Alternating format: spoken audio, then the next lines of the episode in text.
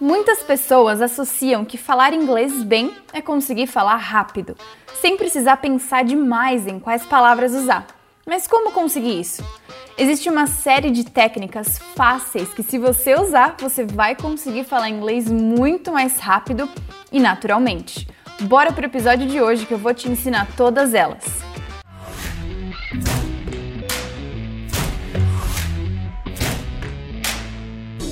Bom, quem começa a aprender inglês, seja vendo filmes, séries, ouvindo música, a gente acaba sentindo que tudo é num ritmo acelerado.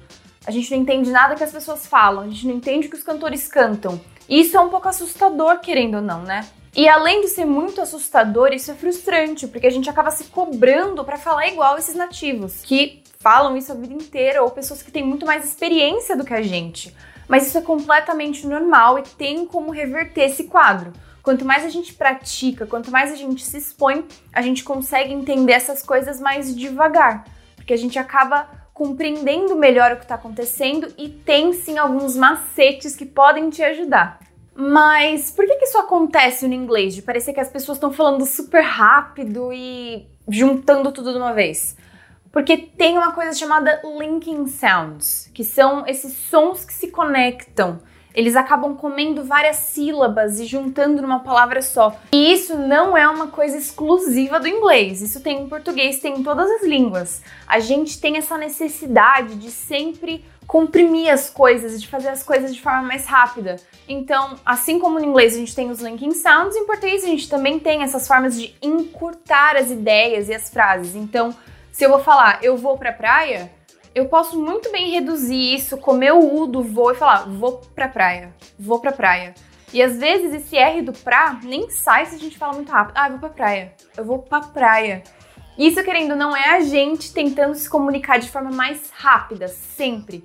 E é esse o papel dos linking sounds no inglês. Fazer a comunicação ficar muito mais rápida e efetiva. Mas é como tudo na vida, isso não é todo mundo que faz, não é todo mundo que usa esses linking sounds. Tem gente que gosta de pronunciar as coisas perfeitamente no seu devido lugar e não tem problema nenhum. Só que é a maioria que usa isso. Então, muitas pessoas vão se comunicar usando esses linking sounds e usando contrações e usando connected speech que a gente vai entrar já já. Bora pro conteúdo de verdade. Então, os linking sounds.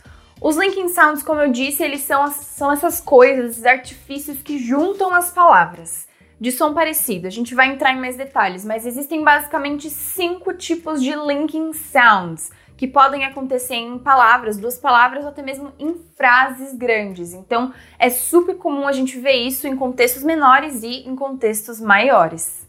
Bom, aproveitando, Deixa o seu like aqui para outras pessoas receberem esse conteúdo se você está gostando. Ativa o sininho para receber uma notificação toda vez que a gente posta vídeo novo e não se esqueça de se inscrever no canal. Well, o primeiro linking sound que a gente vai ver é consonant plus vowel, consoante mais vogal. Mas como que funciona? Quando a primeira palavra termina numa consoante e a outra que vem logo em seguida começa com uma vogal a gente meio que junta essa consoante com essa vogal e forma uma sílaba só, meio que transformando essas duas palavras em uma só. Então, check out the examples. This is, this is. Como alguém falaria de forma pausada, mas você juntando esse S do this e o I do is, fica this is. The, this is, this is.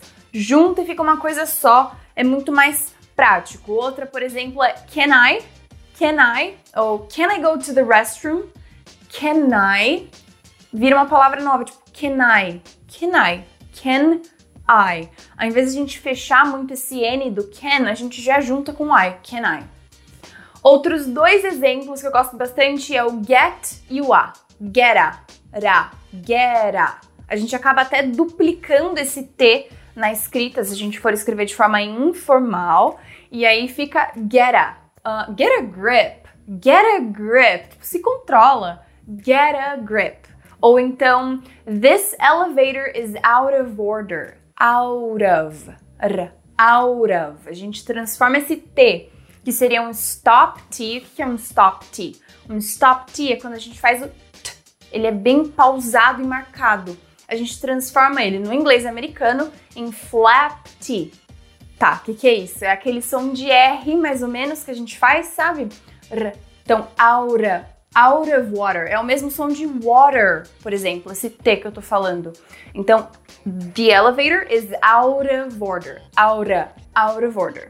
Agora, o segundo linking sound é quando a gente está falando de duas consoantes. Então, a primeira palavra termina numa consoante e a segunda palavra também começa com uma consoante. E isso geralmente vai acontecer quando são sons parecidos não necessariamente a mesma letra, mas quando o som que a gente produz é parecido. Então, por exemplo, social life. Social termina com L e life também começa com L. Então a gente pode simplesmente falar um L só e juntar essas duas. Social life. Social life. I have an agitated social life. Eu tenho uma vida social muito agitada. I have an agitated social life. Social life. Isso também acontece, como eu disse, quando sons são parecidos. Então, é igual, só que a gente não escreve da mesma maneira. Então, dark clouds. There are dark clouds in the sky. Dark termina com o K, que tem som K. A gente faz ele aqui na garganta. E cloud é o mesmo som, só que se só escreve com C. Muda a letra, mas o som é o mesmo. K, K. Dark clouds. Então, ao invés de falar dark clouds, cansa um pouco, porque é um som muito forte, a gente faz um só. Dark clouds. Dark clouds. There are dark clouds in the sky. Há nuvens escuras no céu. There are dark clouds in the sky. Outro exemplo muito real que você vai ver em filmes, séries ou até quando você estiver conversando com a pessoa é must talk. Must talk. De novo, dois T's bem marcados. Então é como se o segundo T ele fosse mais forte, aí ele se sobressai e ele fica tomando o lugar do T da primeira palavra. Então, se eu quiser falar, nós precisamos conversar, we must talk. De forma mais rápida e fluida, we must talk. We must talk. Então, must fica só um must e o talk, we must talk. E por último, um outro exemplo, tipo dark cloud. Dark cloud é black cat. I have a black cat. Eu tenho um gato preto. Eu só falo um C. I have a black cat. Agora, um pouco parecido com o linking sound que a gente viu agora, número 2, é quando é uma consoante e um som similar. Esse que a gente viu, os sons produzidos eram iguais. O que mudava era a letra, mas o som o mesmo. Aqui é quando a gente tem uma consoante no final e a próxima é uma consoante também e é muito parecida quando a gente vai movimentar aqui no nosso aparelho fonológico. Só que ela tem uma pequena diferença. Entretanto, quando a gente está falando assim, acaba que elas se mesclam e só sai o som de uma. Vamos dar uma olhada em alguns exemplos. O primeiro é a palavra need, mas a preposição to. Need to. D, d, t, t. É parecido, porque são é, consoantes muito fortes quando a gente produz. Tem a língua atrás dos dentes, então é um som parecido. Por isso que a gente pode simplesmente comer esse D do need e ficar só com o to. É a mesma coisa de must talk. Esse T do to, ele acaba se sobressaindo, ele fica mais forte que o D, por ser a palavra que vem depois, por isso a gente acaba falando só ele. Então, we need to talk. We need to talk. Need to talk. We need to talk. Fica muito mais rápido, mais natural. É bem legal, né? Outro exemplo é quando a gente tem o P e o B. P e B. Sleep, better, better são vogais que são muito, são tipo irmãs, assim. O que acontece é que uma é vozeada e uma não é.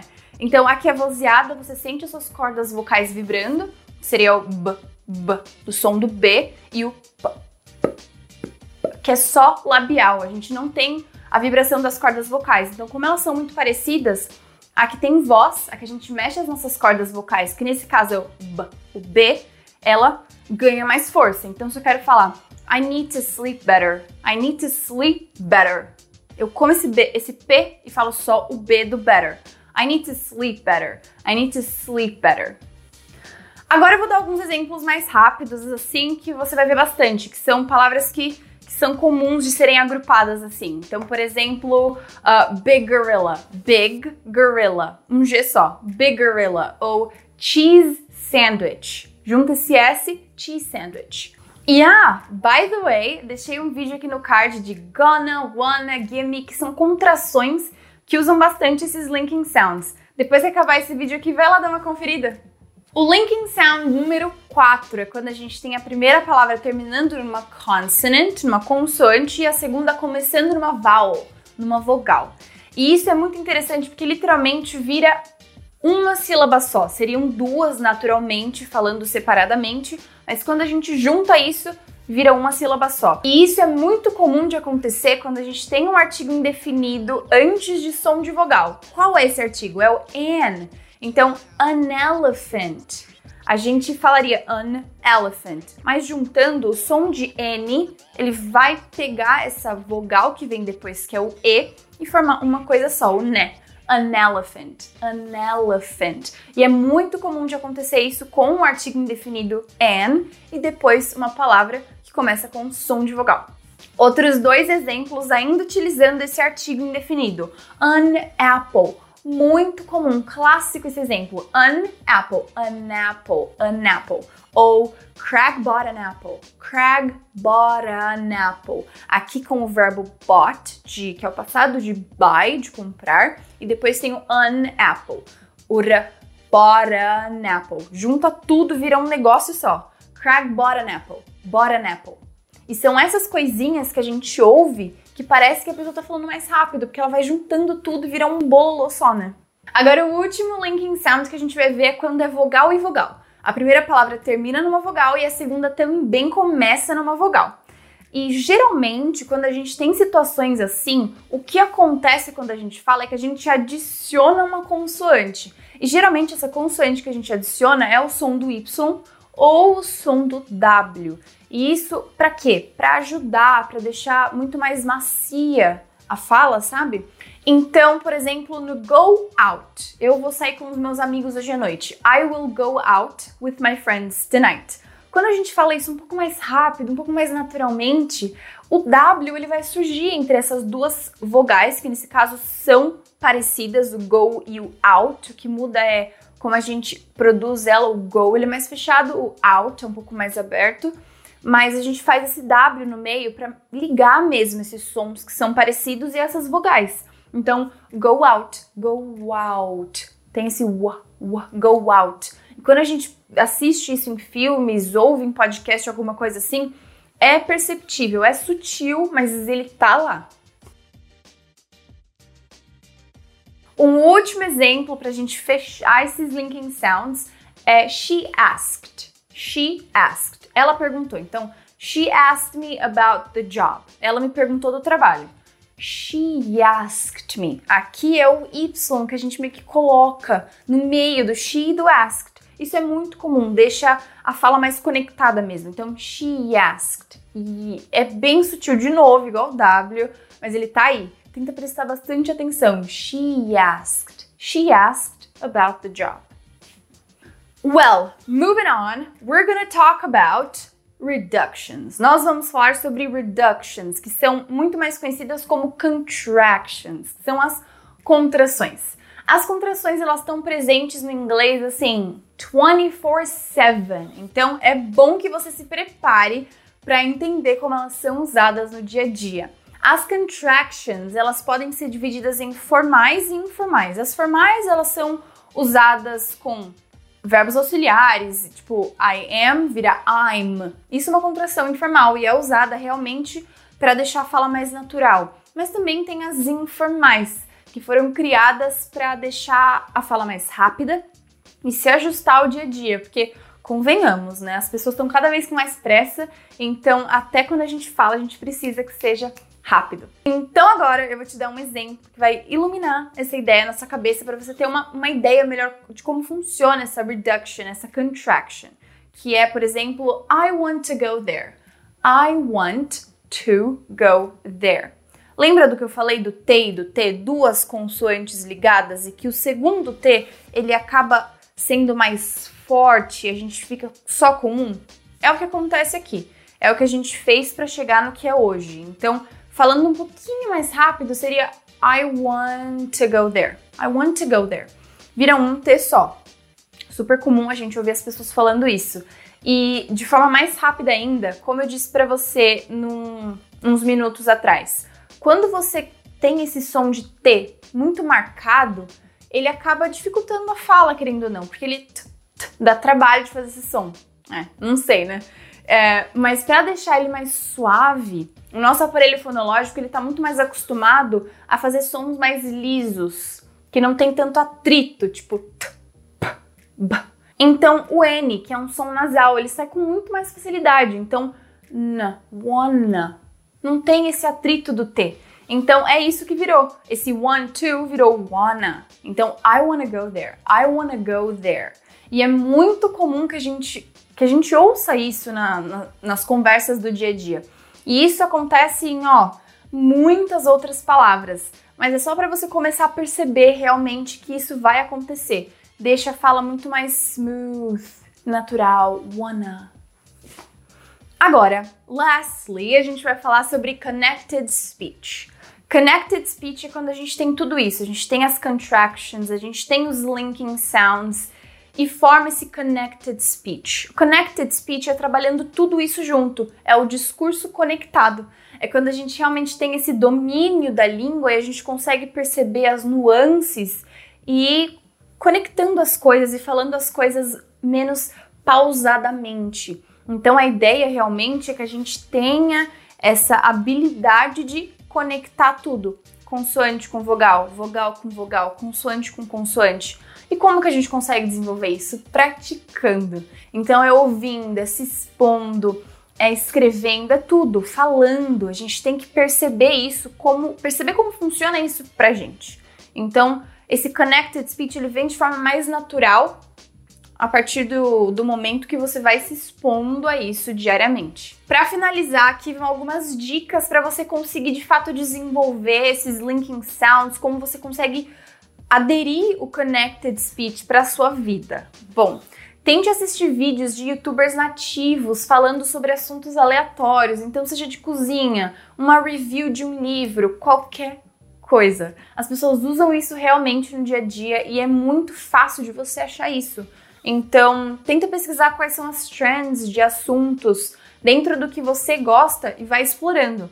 E tem uma vantagem muito boa no YouTube é que você consegue diminuir a velocidade e aumentar. Acho que no início seria mais proveitoso você diminuir a velocidade para perceber realmente esses detalhes do connected speech. Então, é muito interessante. E também você pode acionar a CC, que é o uh, Closed Caption, que vem aquelas legendas lá do YouTube, elas são transcrições, então não é 100% é, correto o que tá falando, mas ajuda bastante. Pode ser só um apoio. Lembre-se de que pode ser que tenha alguma coisa meio zoada ali, mas vai te ajudar bastante nesse início.